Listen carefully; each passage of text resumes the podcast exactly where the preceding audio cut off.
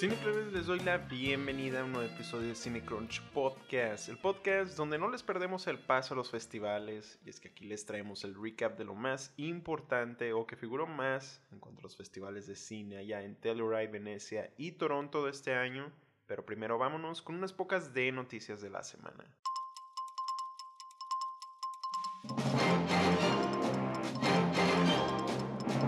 Ahí te van las news.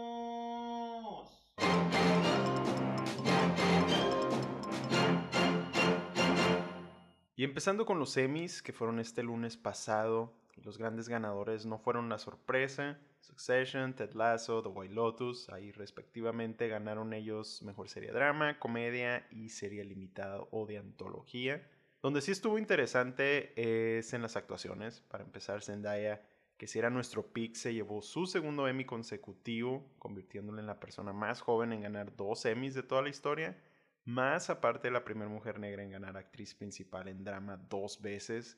Así que aplausos y esperemos que abra muchas más puertas a más gente. También Lee Jun Jae de Squid Game es el primer actor asiático en ganar actor principal en drama y en los Emmys. Y Juan Dong-yuk es el primer director asiático en ganar por mejor dirección drama, igual de Squid Game. Quinta Bronson de Apple Elementary es apenas la segunda mujer negra en ganar mejor guion para una comedia. Y Sheryl Lee Ralph, la segunda mujer negra en ganar actriz de reparto para una comedia. Y su primer Emmy en todos estos años de trayectoria. Muchos récords se batieron ahí esa noche. Todos no me los creo que hasta hoy apenas sean, pero pues esperemos que hagan, que sigan muchos más. A24, después del éxito que fue X de Ty West y la próxima a salir en cines que acaba de debutar ahí en el Festival de Venecia, Pearl, pues acaban de anunciar que se viene la tercera parte, tal cual lo hizo en la escena post créditos de X, aquí lo hace con Pearl, y se viene Maxine con 3X, que regresa a Mia Goth como el personaje que hizo en X. El día 13 de septiembre se anunció el fallecimiento de uno de los grandes del cine, el director francés Jean-Luc Godard, pionero que aportó bastante a lo que conocemos ahorita en cine, sus 91 años, con una muy buena filmografía. Si no han visto algo de su trabajo, les recomiendo unas pocas que yo he podido ver. Está Woman is a Woman, Alphaville y Breathless. Ahí vamos a andar haciendo un watch de varias que anden disponibles por ahí en streaming. Por Movie vi que estaban disponibles uh, Masculine, Feminine, Two or Three Things I Know About Her y pues está también la de Cleo from 5 to 7 ahí si quieren ver de actuación algo. Pedro Almodóvar anunció que no trabajará en la película de A Manual for a Cleaning Woman, que sería su primer largometraje en inglés. Este ya tiene ahí a Kate Blanchett como actriz y pues a ver quién se hace cargo ahora este proyecto. Pero pues él mencionó que no se siente todavía listo para un proyecto tan grande en inglés. Y noticias sobre la película de Wonka, este musical con Timothy Chalamet sobre su fábrica de chocolates y es que anunció que él va a tener siete números musicales en esta película. Ahí vamos a poder ver si de verdad tiene todo para darle al canto el muchacho. Matt Shackman será el director de Los Cuatro Fantásticos que está vista para el 8 de noviembre del 2024, aún sin cast anunciado. Él trabajó en WandaVision, Is Always Sun in Philadelphia y The Good Wife. Mucha TV por ahí. Disney anunció que trabaja ya en una secuela de The Inside Out, esta genial película animada de Disney Pixar. Y aquí van a regresar Amy Poehler y un nuevo cast porque no le ofrecieron buen dinero a los demás, se sabe, todos vimos ese chisme. Y va a ser dirigida por Kelsey Mann y producida por Mark Nielsen, escrita por Meg LaFave y se planea para el verano del 2024. Otra de Pixar es Helio, sobre un niño que viaja por las galaxias y es confundido por un embajador intergaláctico del planeta Tierra. Aquí va a salir América Ferrera, Jonas Kibrap y será dirigida por Adrián Molina. Se planea para la primavera del 2024. Y Warner Brothers ya anda trabajando en una secuela de Constantine 17 años después de su estreno, con Keanu Reeves regresando como protagónico y Francis Lawrence en la dirección. Y siguiendo con Warner, la película de Magic Mike, Last Dance, ahora sí saldrá en cines. Esta va a salir el 10 de febrero el próximo año, en vez de salir en la plataforma de HBO Max como se tenía planeado. Alcarraz de Carla Simón ha sido la película seleccionada de España para participar al Oscar Internacional el próximo año. De parte de Argentina tenemos El Silencio del Topo como selección Y en México aún seguimos esperando por cuál se deciden entre Nuno Mixteco, El Hoyo en la Cerca y la que creo que será es Bardo. En noticias de casting, Timothy Olyphant ha sido casteado junto con Sassy Beats y Claire Dane en la serie de Steven Soderbergh Full Circle para HBO Max. Esta trata de un investigador envuelto en un secuestro que conecta con varios personajes y culturas de Nueva York. Leslie Odom Jr. se une a Abbott Elementary como actor invitado para esta segunda temporada que está por salir. Julian Moore, Natalie Portman y Charles Melton estarán en lo nuevo de Todd Haynes titulado May December que toma lugar dos décadas después de un romance escandaloso en una escuela sobre una maestra y su alumno, y que Hollywood hará una película basada en ese escándalo. Está con Natalie Portman. Suena interesante esto. David Harbour formará parte de la película del videojuego de Gran Turismo de parte de Sony PlayStation. Mientras tanto, su compañera de Stranger Things, Winona Ryder, se unió al cast de la película de Disney Haunted Mansion, que va a salir el próximo año que parece se movió su fecha, anteriormente estaba para mayo, ahora va a salir el 11 de agosto. La temporada 2 de Loki agregó a Ki Kwan de Everything Everywhere All at Once a su cast, próximo nominado al Oscar, él. Saúl El Canelo Álvarez saldrá en la próxima película de Creed 3, esta que se estrena en marzo del próximo año. La directora Sofía Coppola planea hacer un biopic de Priscilla Presley, con Kaylee Spaney y Jacob Elordi como Elvis. Esta será basada en el memoir de Elvis en mí de Priscilla que escribió allá en el 85. Wish, una película de Disney sobre la estrella que siempre vemos en el logo ahí cada vez que empieza una película, va a traer a Ariana DeBose y será dirigida por Chris Buck y Fon Vera Shooton con nuevas canciones de Julia Michaels para salir en noviembre del 2023. Esta va a ser una película animada. Y también salido del D23, ahora Marvel confirmó el cast de quienes participarán en The Thunderbolts, esta película de al estilo Suicide Squad. Aquí saldrán Florence Pugh como Yelena, David Harbour como Red Guardian, Sebastian Stan como Bucky, Wyatt Russell de Captain America, la serie, Hannah John Kamen como Ghost, Olga Kurilengo como el malísimo Taskmaster y Julia Louis Dreyfus. En streaming y TV. Netflix tendrá su día especial como el año pasado, el Doom, anunciando cosas nuevas que caerán en la plataforma, así como lo hizo Disney Plus Day, y este va a ser el próximo 24 de septiembre. La película de The Monsters está de Rob Zombie, va a salir en Netflix el 27 de septiembre, y ahora sí ya confirmó Netflix que la serie de Assassin's Creed, este live action, sí será, así que esperen otra de videojuegos. Para los que la ven, High School Musical, The Musical Series, ha sido renovada para una temporada 4 ahí en Disney Plus. The Bad Batch, también de Disney Plus, se anunció su segunda temporada que va a llegar el 14 de enero el próximo año. El especial este interesante que se ve ahí con Gael García Bernal de Marvel, Werewolf by Night, saldrá el 7 de octubre. Disney Plus prepara una serie sobre una versión ahí futurista de Lagos, Nigeria, titulada Iwayu será animada y saldrá el próximo año una secuela en serie de Blade Runner titulada Blade Runner 2099. Ya se planea para Amazon Prime Video. Esta va a traer a Circa Luisa como showrunner y Ridley Scott como productor ejecutivo. En estrenos. En Netflix salió una serie limitada documental titulada Sins of Our Mother sobre niños desaparecidos, un culto y más misterios también la serie animada de Cyberpunk Edge Runners. Está también la serie sobre Vicente Fernández con Jaime Camil, ya está disponible. La película de Do Revenge, una comedia oscura de adolescentes en una escuela, con Maya Hawk, estilo Jawbreakers y Heathers. Y la temporada 8 de Brooklyn Nine-Nine, todo esto ya está en Netflix. En HBO Max, un documental de la reina titulado The Queen, Mother and Monarch. Y el documental sobre el juicio de Johnny Depp y Amber Heard, lo pueden checar ya ahí, se titula Johnny vs. Amber. En Star Plus, la serie de competencia Best in Dough, sobre quién hace las mejores pizzas, están ya dos episodios disponibles. En Disney Plus está la nueva temporada de cortos experimentales animados de Short Circuit y nuevos episodios de She-Hulk. En Paramount Plus, la temporada 6 de The Handmaid's Tale, Honor Society con Gaten Matarazzo, Stranger Things y Augury Rice, The Mayor of Easttown y Spider-Man, como Betty Brand, ya está disponible. Y en cines están Barbarian, La huérfana y la mexicana de Verónica Castro cuando sea joven. También en Cinemex hay una proyección especial de los Goonies, por si la quieren ir a checar. Y en próximos estrenos, en Netflix el 21 sale la versión mexicana de Iron Chef México.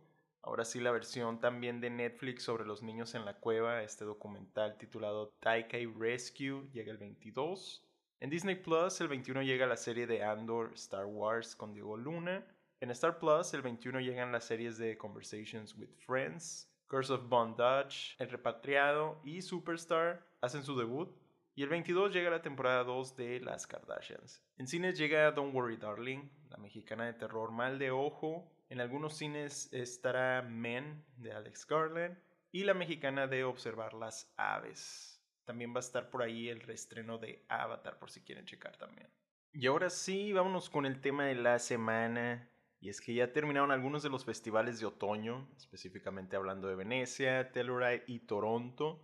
Muchos estrenos globales, hablaremos de cómo les fue algunas películas que esperamos, quiénes ganaron y cuáles esperamos después de escuchar sus primeras reacciones aquí de la audiencia, la crítica que fue a verlas. Comenzando con Venecia, que estuvo del 31 de agosto al 10 de septiembre, donde tuvimos 23 películas en la competencia oficial de las cuales All the Beauty and the Bloodshed resultó la ganadora con el León de Oro de la directora Laura Poitres, la tercera película dirigida por una mujer que gana este premio ya tres años seguidos.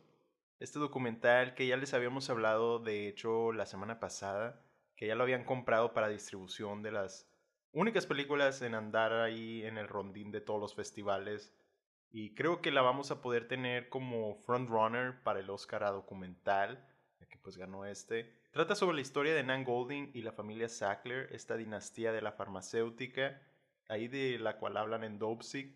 En cuanto a reacciones, tiene buenas a muy buenas, aplauden que se siente como algo fresco en el ramo de los documentales, a pesar de usar lo convencional, y la forma en cómo junta las historias, y que se siente como un poderoso documental que sí quiere y dice algo, ¿no? Así que ya le estamos esperando y le vamos a poner el sello de la queremos ver. El premio del jurado fue para Saint Omer de Alice Diop, directora francesa. Su película trata de un juicio en el tribunal de Saint Omer sobre Lawrence Coy, de la cual una novelista usa la historia de ella para escribir una adaptación moderna del mito de Medea. Pero las cosas no resultan salir bien, la sinopsis suena algo extraña, las reacciones están algo dispersas también entre buenas a malas. Es el primer largometraje de ficción de ella. Anteriormente había trabajado en documentales como We. Dicen que es un buen drama de juicio ahí en la corte, si les gusta eso. Le apuntan mucho a problemas con el ritmo de la película, pero pues vemos a ver qué tal. Por mientras le vamos a dar el sello de podemos esperar a verla. En mejor dirección gana Luca Guadagnino con Bones and All, esta película de caníbales enamorados con Timothy Chalamet y Taylor Russell. Las reacciones están entre más buenas que regulares. Le aplauden a Taylor Russell, que aparte ganó como la mejor actuación joven ahí en el festival. Y también le aplauden a Mark Rylance. También la música y que hay mucho gore, no tanto como Suspiria, pero sí una mezcla que pensaban no funcionaría, pero al final sí y lo hace y la pone bien locochona. Y la verdad yo no la tenía en mi radar. Sí me gustó Suspiria, pero no soy fan de Call Me By Your Name. No soy fan de Chalamet, sorry. Pero esta sí la quiero ver. Después que dijeran todo esto, entonces dije, mmm, suena, suena interesante. Así que vamos a ponerle el sello de la queremos ver. En las actuaciones, la Copa Volpi de Mejor Actriz fue para Kate Blanchett por Tar, esta película de Todd Fields que parece ser la que provocó mejores reacciones entre crítica no a todo el público en general, pero sí a los críticos de cine, parece ser su catnip ahí. Esta trata de ahí sobre Blanchett como una conductora de orquesta muy famosa en la actualidad.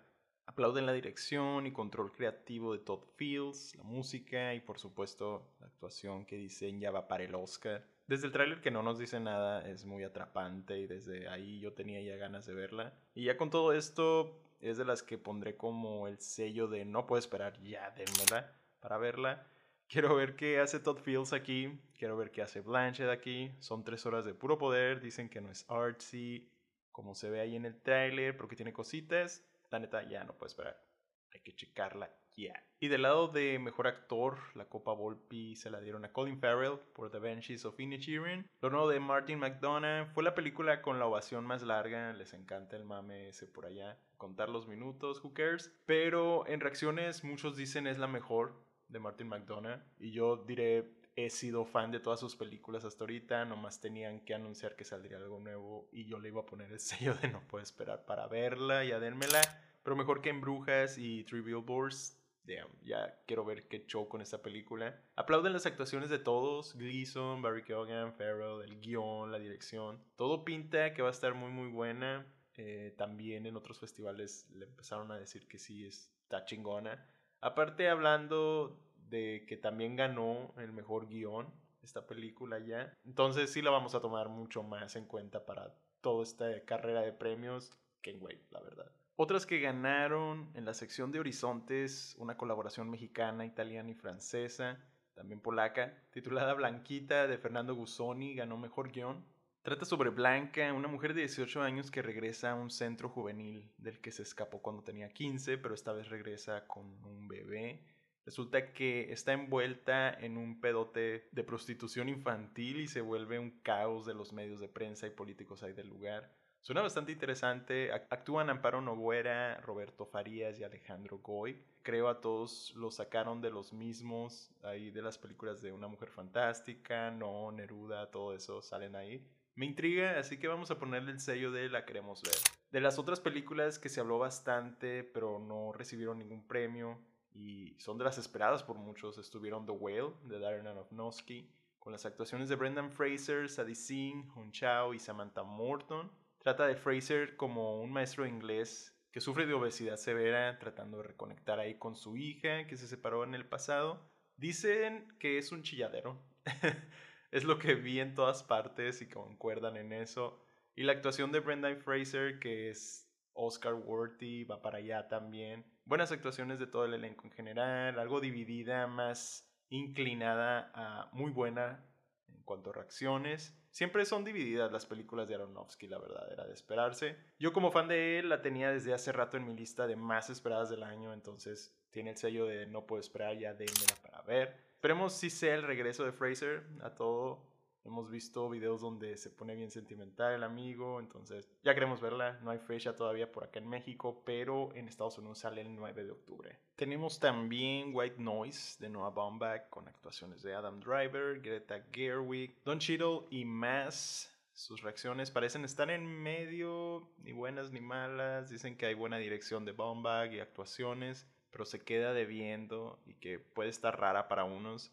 Yo no he leído el libro del cual se adaptó, pero mucho se dijo de que era de las obras inadaptables. Y aquí dicen que hizo muy buen trabajo en la adaptación del guion, así que kudos por eso. A ver qué tal sale cuando la veamos en Netflix. Me llama la atención, la verdad, porque las películas de él no he tenido pierde ninguna. A mí sí me han gustado un chingo, como Mary Story, Frances Ha, pero esas son historias originales de él. Entonces me intriga ver cómo le va con una adaptación. Esta trata de un profesor especialista en estudios de Hitler con cuatro hijos que viven un recurrente miedo a morir, cuando de repente un evento sobre un químico que se derrama hace que se cree un aire tóxico y entonces empiezan a batallar ahí en la cotidianeidad de vivir. Habla mucho sobre el miedo a la muerte, a lo que sé. Hay mucho dinero para Bombag esta vez de parte de Netflix, entonces pues vamos a ver qué hace con todo esto. Y le vamos a dar el sello de la queremos ver. Si confiamos en él, y sabemos que saldrá el 25 de diciembre en Netflix. Seguimos con una que masacraron por allá, que se comieron viva. Esta es Bardo, falsa crónica de unas cuantas verdades, lo nuevo de Iñárritu, que está raro porque en Venecia la mataron, pero en lo que va del TIF a la mayoría se les hizo bien. No la gran cosa, pero bien. Eso sí, todos aplauden el diseño de producción, la fotografía, pero que Iñárritu se metió mucho la cabeza en la cola y es muy pretencioso. Pero todos sabemos que no es algo nuevo de él, le encanta el mame. Lo que sí regresó a México después de 20 años a hacer su película grabada y producida completamente acá, que no hacía desde Amores Perros en el 2000. Dicen que está muy larga, dura 174 minutos, dicen que se siente el peso, pero igual yo sí la quiero ver, se ve padre, se ve bonita Eh, yo recuerdo que hubo mucha controversia sobre el rodaje acá. Las reacciones de varios dicen que es racismo contra él y la madre, no sé. Hay muchas cosas que le envuelven, pero como sea la película trae a Daniel Jiménez Cacho, Griselda Siciliani y Jimena La Madrid y más. Trata sobre un periodista y director de documentales viviendo ahí en Los Ángeles que después de haber sido nombrado como ganador de un premio internacional regresa a su país natal sin saber que sin saber que eso va a empujar sus límites. Trata sobre la mortalidad, identidad, triunfos de la vida, hasta Historia de México se mete y la familia. Y la describían como que iba a ser la Roma de él, pero ya no. no les gustó ponerle el mismo título ese. para mí tiene el sello de la queremos ver. Tiene fecha para el 24 de octubre en cines, acá en México y en Netflix va a llegar el 16 de diciembre.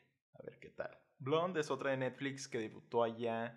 Esta de Andrew Dominic con Ana de Armas como Marilyn Monroe. Si quieren hablar de reacciones por todos lados, su película es esta. Mucha gente diciendo que está horrible, mucha gente diciendo que es una chingonería. Ya se sabía que sería así, pero no tanto, creo yo. Hay controversia porque supuestamente usan a Marilyn Monroe todavía más explotada, es más gráfico todo el abuso, pero que visualmente el estilo y la actuación de Ana de Armas la llevan a otro lado. Ya veremos qué show cuando la podamos watchar, pero me recuerda un poco a lo que decían con Spencer y dicen que aquí sí desmoralizan pasado de lanza al personaje Monroe, que es más intensa y más cosas. Desde que la anunciaron la quiero ver, luego salió el tráiler y las fotos y todavía más la quería ver. Ahora con todo esto que dicen, que está muy por todos los lados, pues me intriga más porque pues necesito saber qué está pasando. Eh, le vamos a dar el sello no puedo esperar, ya dénmela para ver. Aparte que está cerca, va a salir el 28 de septiembre ahí en Netflix, no tenemos que esperar tanto y me encanta Ana de Armas. Sinceramente, esa es la razón por la que la quiero ver, espero le vaya bien. Otra que tuvo su estreno allá es The Sun, lo nuevo de Florian Seller, que nos dio The Father, peliculón pues ahora llega con esta, junto con un buen cast, está Hugh Jackman, Laura Dern, Vanessa Kirby, Anthony Hopkins, Sam McGrath y más. Esta no es secuela ni nada por el estilo, pero sí es otra obra de teatro adaptada al cine. Trata de un matrimonio el cual es sorprendido por la ex esposa del esposo, que trae a su hijo que no formaba parte de su vida en no sé cuántos años pero ya es adolescente y lo quiero para que cuide de él. Es un adolescente problemático y la vida de la pareja se pone patas para arriba, más la del papá, y cae en un caos total. Trata mucho de la familia, las culpas, enfermedades mentales y muchas emociones, es lo que dicen. En cuanto a reacciones, tiene reacciones más malas que buenas, pero todos concuerdan en que Hugh Jackman va a estar nominado porque creen que es una muy muy buena actuación. La película la describen muchos como manipulativa, que es un mal retrato de la depresión y otros dicen que sí lo hace bien. Y esta estuvo al revés de lo que le pasó a Bardo, tuvo mejores reacciones ahí en Venecia que en el TIFF de este lado. Entonces vamos a ver qué tal. Así, igual yo le voy a poner el sello de la queremos ver. Esta sale el 11 de noviembre en Estados Unidos. Yo creo que acá sí nos va a llegar hasta el otro año, entonces nos toca esperar más. Otra de las que se habló fue The Eternal Daughter, esta nueva película de Joanna Ho. Después de las dos partes de The Souvenir, esta trae a Tilda Swinton como en una de fantasmas. Trata de un artista y su madre ya mayor que regresan a su casa familiar de años atrás y que ahora es un hotel por el cual ronda un pasado ahí misterioso y pues embrujado. Suena extraño viniendo de la directora esta, pero me intriga bastante ella tiene un estilo ahí muy padre de contar las cosas, lo vi con The Souvenir. Aunque no haya sido mi fuerte, pero me intriga. Y más con Tilda Swinton, lo que sea de ella lo voy a ver. Como les gusta la directora, la crítica, la crítica dijo que está bien la película. Supongo queda ahí tablas. No está ni mala ni muy buena, pero está. Entonces vamos a dar el sello de podemos esperar para verla, a ver qué tal. Todavía sin fechas de salir en algún lado. Fuera de competencia también hubo unos estrenos, entre ellos el tan hablado dramón de Don't Worry Darling y todo lo que la rodea, que le fue muy mal allá, estuvo mejor en el TIFF, pero nunca me creo todo esto, recuerden, hasta no la vean ustedes sabrán nomás qué show, no se vayan a intoxicar. No creo que sea horrible, la verdad, horrible lo que la rodea ahorita la película, esa La crítica sí la mató, pero aplaudieron mucho a Florence Pugh. Muy buena actuación, no hay sorpresas aquí. Yo sí la sigo esperando y ya le tenemos aquí la próxima semana en cines, así que ni para qué sellarlas. Solo hablaron mal de la actuación de Styles, la dirección y guion, que sí cae un poco, pero igual la voy a seguir viendo. Recuerden, algo así pasó también con Last Night in Soho y posiblemente tenga el mismo destino.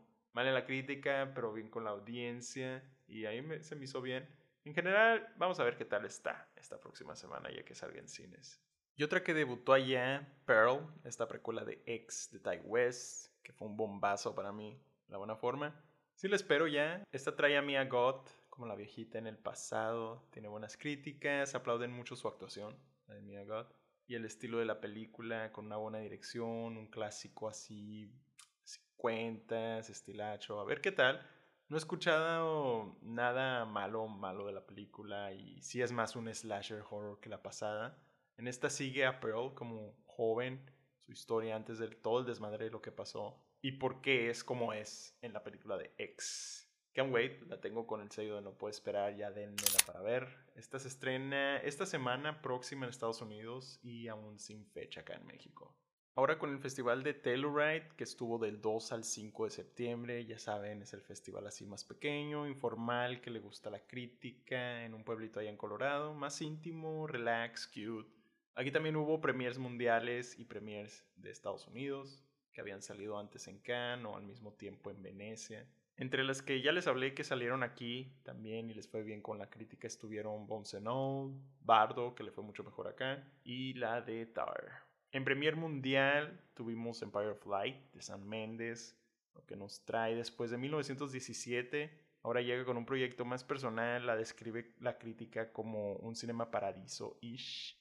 Como San Méndez dice que ama el cine y su UK de los 80s. Aplauden mucho el trabajo del score, música y la fotografía, aparte de muy buenas actuaciones de Olivia Colman, que no pierde nunca con esta mujer, y Michael Ward, Conozco varios que les encanta Méndez y sus películas, así que apúntenle ahí. En Estados Unidos sale el 9 de diciembre, supongo nos llega acá por enero, febrero. Yo le daré la verdad el sello de podemos esperar para verla. Me intriga Coleman, pero sabemos que será buena su actuación. Ya en cualquier cosa, la verdad. Hasta de pura voz, entonces, pues por ahorita está todo bien. Podemos esperar. Otra premiera ya fue la segunda parte del documental de Icarus, la ganadora del Oscar del 2018. Pues ahora regresa Icarus The Aftermath, dirigida igualmente por Brian Fogel.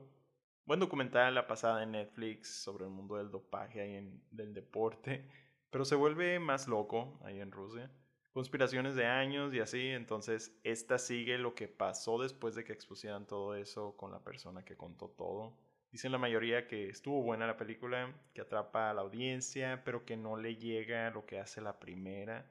Ya veremos, supongo la sacarán igual en Netflix, pero todavía no veo que tenga distribución. Igual le vamos a dar el sello de podemos esperar para verla. Woman Talking fue otra de las premiers aquí en el festival. Sarah Poldy recibió su medallón de plata. Tuvo una muy buena recepción de la crítica con su dirección, el guion, el score, la fotografía y sobre todo su cast.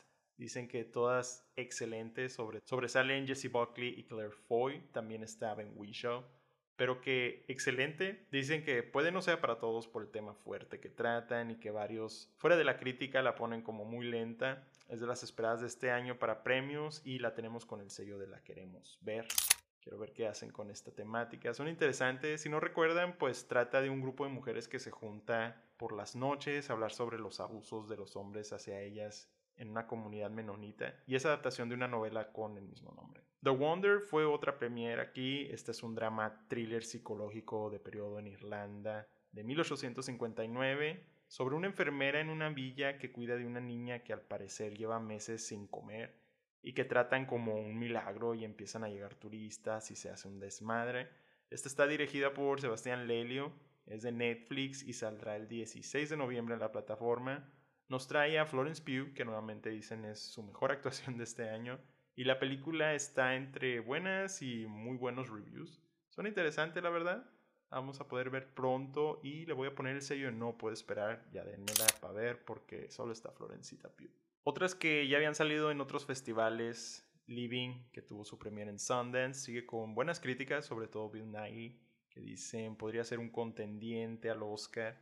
Esta es la película que es adaptación de Ikiru, de Akira Kurosawa, y hablamos de ella en ese episodio de Sundance, y les decía que hay que tenerle el ojo puesto a esta. De Cannes, Armageddon Time, muy buena recepción, nuevamente siguen diciendo podría ser algo para hablar en la carrera de premios. Broker, la otra de Corea del Sur que igualmente siguen diciendo muy buenas cosas y de la actuación de Song Kang-ho, llorando todos igual con esta película. Holy Spider, que podría ser la elegida de Dinamarca para el Oscar Internacional. Más cosas buenas se dicen de esta película que malas. Em, le fue mejor aquí que en y allá la actriz Saramir Ebrahimi se llevó el premio a Mejor Actriz, entonces podría estar peleando ahí en la carrera de premios y me intriga este thriller de reporteros sobre un asesino serial que está basado en una historia real de Irán y al parecer Movie la va a traer de este lado. Close, la que ganó el Grand Prix de empate de este año allá en Cannes, ya se compró la distribución de A24 en Estados Unidos y Movie la va a traer a Latinoamérica. Y One Five Morning de Mia Hansen-Love, igual ya hablamos en el episodio de Ken, pero tuvo muy buena recepción de este lado y también Movie la va a distribuir. Ya queremos verla porque nos gustó Bearman Island. Y para cerrar, tenemos el Festival de Toronto, el TIFF de este año, que se celebró del 8 al 18 de septiembre, donde igualmente tuvo sus premiers. Y entre esas, obviamente, la más esperada del festival, la primera película de Steven Spielberg en debutar en algún festival, The Fablemans, Está basada en su vida, salió por allá con muy buenas críticas, es quien ganó el premio de la audiencia, es un importante premio este para predecir las nominaciones a mejor película, ya que lleva ahí un buen strike en atinarle en los últimos años, así que de seguro ahora ya podemos decir que va a ser nuestro frontrunner. La película trata de un niño en una familia viviendo en Arizona después de la Segunda Guerra Mundial. Este descubre ahí un secreto familiar y el poder del cine. Aplauden mucho, pues básicamente toda la película. Dicen que Michelle Williams va por el Oscar, Spielberg también, Paul Dano puede ser. Ya vimos el tráiler, sí se ve bueno. Lo que sí es que será el crowd pleaser de la temporada. Un Coda, un Belfast. Vamos a ver qué tal. Pero por mientras les vamos a dar el sello de la queremos ver. Se apunta para el próximo año aquí, pero sale en diciembre en Estados Unidos. Otra de las más esperadas, la secuela de Knives Out, Glass Onion, Mystery. De mis más esperadas del año, obviamente la veré y tiene el sello de no puedo esperar, ya dénmela para verla. Dijeron que es igual o un poco mejor que la pasada, el cast está genial, las locaciones, el diseño de producción, todo chingón. Destacan Janelle Monet y Daniel Craig, que trae muchos twists, está divertida, entretenida, ya queremos verla. Sale el 23 de diciembre, espero y llegue a cines por acá. Esta también obtuvo un premio, el segundo runner-up al premio de la audiencia, Mier del TIFF, allá con Viola Davis, The Woman King, que resultó ser un hit para la crítica y la audiencia en general. Una película liderada por un gran cast de mujeres negras que dicen comandan increíblemente la película, mucha acción, que se ve muy bien y todo está bien acomodado, fue la sorpresa del festival. Dicen es muy fresca, los epic históricos, este género que normalmente está liderado por hombres, pues aquí vienen a decirles Nel Paps. Ya queremos verla, así que le vamos a poner ese sello y ya está en cines de aquel lado y pues la audiencia está diciendo que muy bien. Y acá nos va a llegar hasta el 27 de octubre en cines. Otra premiere fue Bros, la nueva comedia totalmente LGBTTIQ+, con su cast y equipo. Esta es la que está escrita por Billy Eichner, su comedia que me encanta. Lo veremos en una comedia romántica. Las reacciones dicen que sí, que sí es una muy buena comedia, si da risa, si es gay, que si lo hace bien. Algunos la comparan con lo que hizo Bridesmaid. Ya veremos, se me hace que ha de ser de las que le va bien en cuanto a risas en salas de cine, entonces queremos verla ahí en cines. Obviamente le vamos a dar el sello y ya la queremos ver. También se supone la veremos a finales de octubre por acá, el 27. Tenemos también All Quiet on the Western Front, de Alemania y que andan diciendo de Netflix debería hacerle campaña para mejor película, porque dicen tiene más chances que otras. La describen como una adaptación bastante real y brutal de lo que fue la Primera Guerra Mundial. Es una adaptación igual de una versión vieja, clásica, supuestamente, pero está mejor adaptada a la novela. A ver qué tal. Yo no la tenía puesto ni el ojo aquí, pero ahora parece que la mayoría lo hará, entonces vamos a dejarla ahí con el sello de podemos esperar para verla en Netflix. Esta se espera para el 28 de octubre. Otro estreno que le fue bien y no se esperaba es el de Causeway, lo nuevo con Jennifer Lawrence. Y mi último crush del momento, Brian Tyree Henry. Es un debut directorial que dicen si va bien adentro de lo que es ser un ex militar, regresando a casa, en recuperación y viviendo con depresión y ansiedad. Aplauden las actuaciones más que nada y posiblemente sean contendientes ellos dos. Esta va a salir por Apple TV Plus y la produce A24. Se espera para el 4 de noviembre ahí en la plataforma. Y se llama Resurgir en español, por si la ven le damos el sello de la queremos ver. My Policeman también tuvo su primera ya y recibieron el premio El Cast Entero, que dicen hace buen trabajo en conjunto, pero que Harry Styles es el raro de ahí, que se pierde. Ups. Tuvo de malas a decentes la recepción y crítica. La gente no sale de la he visto mil veces ese tipo de película y esta nomás es una más. Y un guion flojo, pero pues hay muchos fans de Styles y esta va a estar disponible el 4 de noviembre en Prime Video y no se la pierdan, yo le pongo el sello de podemos esperar para verla. Otra de streaming es The Greatest Beer Run Ever, esta con Zac Efron, de la ganadora del Oscar, director de Green Book, sobre un amigo que le lleva cerveza a sus amigos en la guerra de Vietnam. Está basada en una historia real. El tráiler se ve bien y al parecer esa es la crítica que están diciendo que está bien. Es otro crowd pleaser que le gustó al público, no hay por qué odiarla, pero que está decente. Y que va a salir el 30 por Apple TV Plus. Y le damos el sello de podemos esperar para verla. No falta nada para la fecha y no es como que me llame mucho personalmente, pero ahí va a estar. Sigamos con las que estarán disponibles en streaming. The Good Nurse, esta que les hablamos en las news semanas atrás, que trae Jessica Chastain y Eddie Redmayne, el que anda matando ahí pacientes, el bien silencioso, y pues ella lo descubre. Es un thriller que pinta interesante, está basado en hechos reales. Si fue un asesino en serie, dicen la película está algo basicona, como algo cualquiera de Netflix. Que la veamos por ellos nomás, que son buenas actuaciones. Y pues ahí luego la checamos por la plataforma, sale el 26 de octubre. Y nosotros les vamos a poner el sello de podemos esperar para verla. Wendell and Wild es otra de Netflix que salió por allá. Esta es la animada con Jordan Peele en el guion y Henry Selick en la dirección. Es stop motion, algo que nos gusta mucho por aquí. Al parecer tuvo una recepción mixta en el festival. Muchos hablan de que la historia se pierde de tanto que hay en la pantalla, muchas ideas.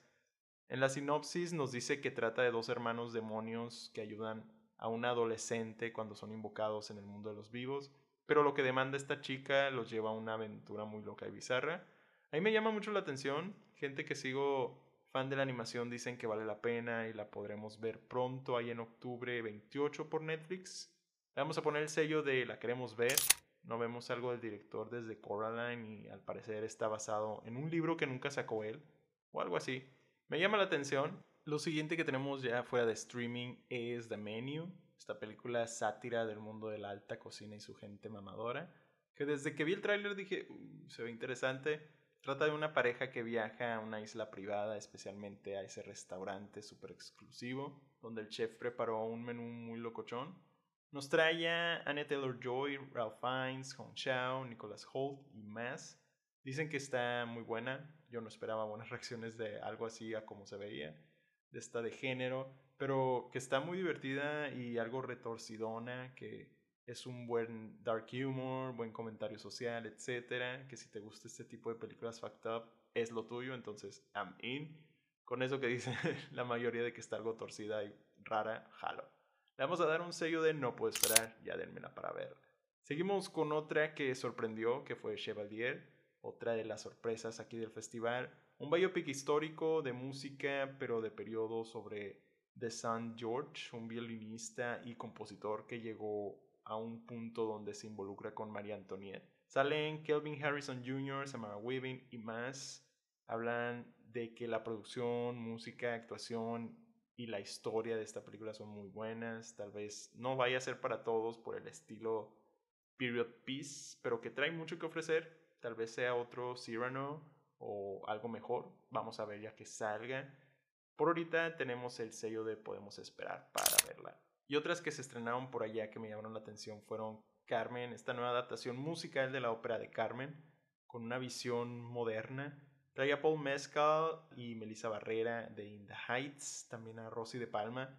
Me intriga, es el debut directorial de un coreógrafo, bailarín y es el esposo de Natalie Portman, Benjamin Millepied. Dicen es muy experimental, casi no hay diálogo, todo es con el baile, pero que visualmente es una chulada. La banda sonora de Nicolas Beitel es muy perrona, que falla en el guion, eso sí, pero todo lo demás es muy bueno. Aún no tiene distribución y a lo que busqué no creo que vaya a salir este año. Pero vamos a dejarle ahí con el sello de que queremos verla. Tal vez para el próximo año sí sepamos más de esta película. Sanctuary es otra que me llamó mucho la atención, ya que dicen que es lo que no llegó a terminar ser la de Deepwater con Ana de Armas y Ben Affleck de este año. Aquí nos traen a Christopher Abbott y Margaret Qualley, dos muy buenas actuaciones. Al parecer es un thriller erótico. Um, trata de una relación entre un heredero a un imperio hotelero y una dominatrix con la cual quiere cortar él, pero ella lo empieza a chantajear, toma parte ahí en una sola locación al parecer y dicen que la química es bien explosiva y está llena de giros. Suena a mi mero mole. Me quedé con ganas de más con esta última película que les digo. No conozco el trabajo de este director, pero pinta bien a lo que se dice. Eh, dicen que hace un buen trabajo. Todavía no tiene distribución, pero me suena que puede ser algo que vaya a parar a los streaming. Tenemos también Alice Darling, un thriller psicológico que se centra en las relaciones de abuso en pareja, con Anna Kendrick, Mumi Mosaku y Charlie Carrick. Trata de Alice que planea un viaje con sus amigas fuera del pueblo donde viven. Ella le oculta cosas a su novio y le miente que será un viaje de trabajo, pero cuando andan ahí en el pueblo este al que llegan, al parecer una niña se pierde y muchos secretos salen a la luz de ella, cuando también su novio aparece sin decir ni avisar nada en el mismo pueblo. Le daremos el sello de la queremos ver, me intriga todo esto. Hablaron mm, más bien que mal de esta película, habrá que checarla. Dicen que es de las mejores actuaciones también de Kendrick. Y una que nomás incluyo por el desmadre que se hizo en el Midnight Madness es la película de The People's Joker. Esta que Warner Brothers metió un cease and desist por usar sus personajes de DC. Y nomás se pudo ver una sola noche. Al parecer trata de un coming of age queer. De alguien ahí batallando con su identidad de género, tratando de ser un payaso también.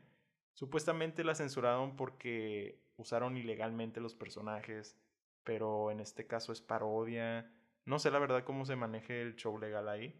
Igual a la gente le gustó, dicen está divertida, les gustó el estilo low budget y pues quizá nunca la vayamos a ver por esto mismo, pero si llegase a salir en algún lado les aviso. Y las que tuvieron estreno aquí pero salieron en otros festivales y queremos ver son After Sun, esta que siguen hablando grandes cosas desde Cannes con Paul Mescal y Francesca Corio. Le fue mucho mejor acá. No la bajan la mayoría de las personas de que es de lo mejor del año. Y esta trata de una niña que reflexiona sobre unas vacaciones que tomó con su papá hace 20 años, recordándolo. Dicen es uno de los mejores debuts directoriales del año. Y pues a ver qué pasa cuando salga.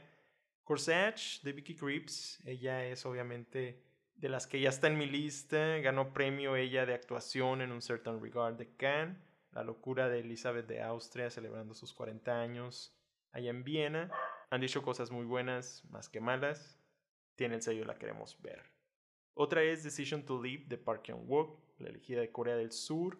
Un drama de romance, misterio que se ve muy bien. Le sigue yendo muy bien allá en todos los festivales. Esta la va a traer Movie. Si quieren escuchar más de esta, está en el episodio de Cannes que vayan a checarla. Me fue muy bien en la crítica de este lado. Y pues esas son las que quería hablar con todos ustedes. Si me faltó alguna, háganmelo saber. O si quieren hablar de otra, díganme. También cuéntenme cuáles les llaman más la atención. Pronto vamos a poder hablar más de los festivales que vienen, todos los que faltan. Así que díganme qué piensan de estas películas que mencionamos aquí. Cineplebes, muchísimas gracias por escucharme. Ya saben que semana a semana les vamos a traer nuevos episodios de las reviews y ahí de los episodios semanales del podcast con noticias y los temas de la semana. No se olviden agregarnos a sus listas y suscribirse. Síganme ahí en Spotify, en Apple Podcast, Google Podcast. Denle a la campanita también para que no se les pase ningún episodio. Déjenos un review, denos cinco estrellas para que nos ayude más acá a llegar a más gente. Y también lleguenle a las redes sociales, ahí andamos posteando cualquier cosa. Estamos como Cinecrunch Podcast en Instagram y Twitter. Mi nombre es JC Lafarga y nos estamos escuchando. Hasta la próxima.